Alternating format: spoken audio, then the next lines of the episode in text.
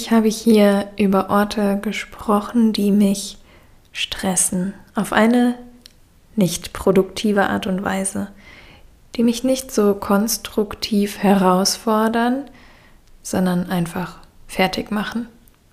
Ich hatte als Beispiel zum Beispiel den Supermarkt oder das Einkaufszentrum.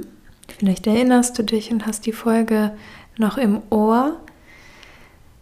Aber es gibt natürlich in so einem menschlichen Leben auch noch ganz andere Orte, an denen wir dieses Gefühl von Druck und Stress haben, die wir nicht freiwillig aufsuchen können, wo wir uns nicht so schnell eine Alternative aufbauen können.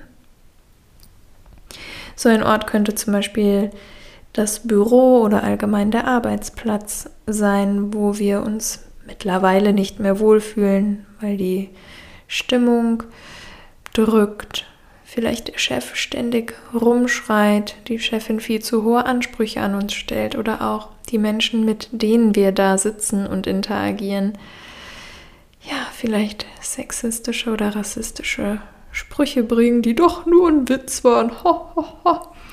oder dir nicht gut zuarbeiten, auf irgendeine andere Art und Weise unangenehm sind.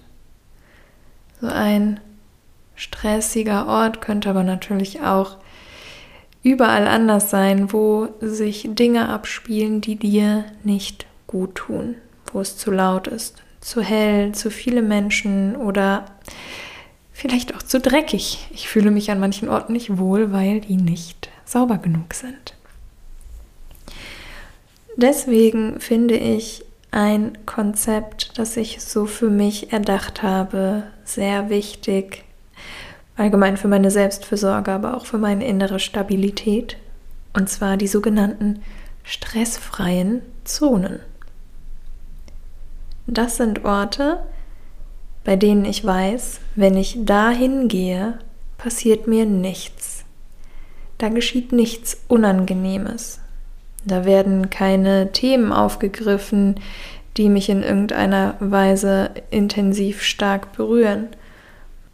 Und da gibt es auch keine Menschen, für die Empathie und Achtsamkeit ein esoterisches Fremdwort darstellt.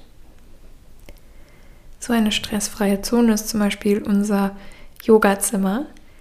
Hier hängt keine Uhr, kein Bildschirm, Handys dürfen hier nicht klingeln und allgemein passieren hier nur Dinge, die sich nicht unbedingt gut, aber produktiv anfühlen, die vielleicht intensiv sind, aber nicht destruktiv.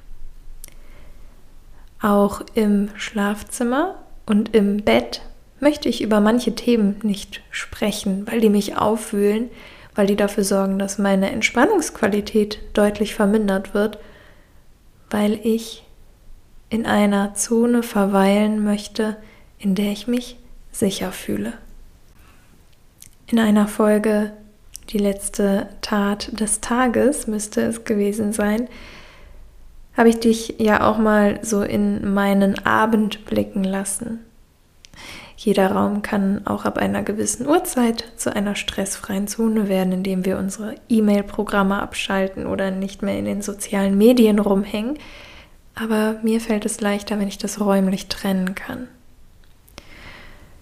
So ein Ort könnte auch ein Yoga-Studio sein. Das ist für viele Menschen eine wichtige Zuflucht. Oder vielleicht auch das Sofa in der freundlichen WG deines besten Freundes. Der allerwichtigste und zuverlässigste stressfreie Ort ist für mich die Natur. Und da gilt für mich, je tiefer im Wald und je weniger Menschen, desto besser.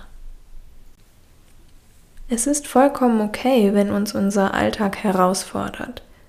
Ich persönlich finde das auch wichtig. Zum einen wird uns Menschen oft schnell langweilig, wenn wir nicht mal ab und zu so einen kleinen Adrenalinkick bekommen. Und zum anderen ist zumindest mein Anliegen, dass in mir auch eine Entwicklung stattfindet. Und das wird bestimmt nicht in meinen eigenen vier Wänden passieren, wenn ich keinen neuen Input, keine neuen Reize bekomme und mich immer schön in meiner Komfortzone aufhalten kann.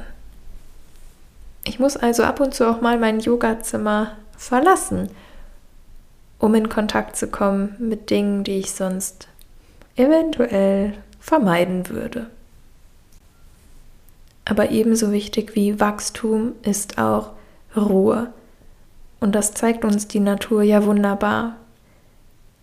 In einer Phase ruht sie und in der nächsten geht's richtig ab, weil sie ihre Kraft gesammelt hat. Und wenn wir tief im Innern wissen, dass wir keinen Ort haben, wo wir ruhen können, werden wir rastlos, getrieben, immer unterwegs, immer beschäftigt, weil unsere Seele, unser Geist, unser Nervensystem, ganz egal wie wir es nennen wollen, nicht weiß, wohin. Kein Ort ist sicher. An keinem Ort sollten wir die Augen schließen, sonst könnten wir am Ende noch böse überrascht werden. Ich möchte dich einladen, einmal zu überlegen und zu spüren, welche Orte sind für dich sicher. Wo fühlst du dich geborgen? Wo kommst du in vollem Vertrauen zur Ruhe? Welche Menschen, mit denen du dich umgibst, sind so achtsam, dir diese Räume, diese stressfreien Zonen zu ermöglichen und sie auch zu halten? Dieser Podcast ist zum Beispiel eine stressfreie Zone.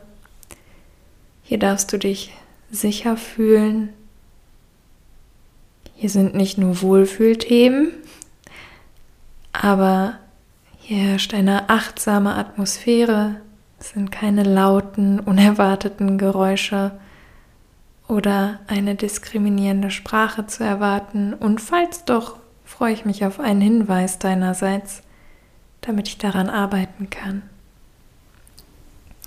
Und vielleicht möchtest du für dich auch noch mal radikal überlegen, welche Räume und welche Menschen wirken auf dich eher destruktiv. Lassen dich am Ende des Tages kraftlos zurück, anstatt für dich den Raum zu halten, zu regenerieren. Und ganz vielleicht findest du ja eine Möglichkeit, diese Räume zu meiden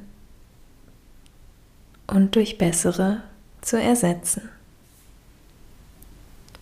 Bis morgen, deine Luna.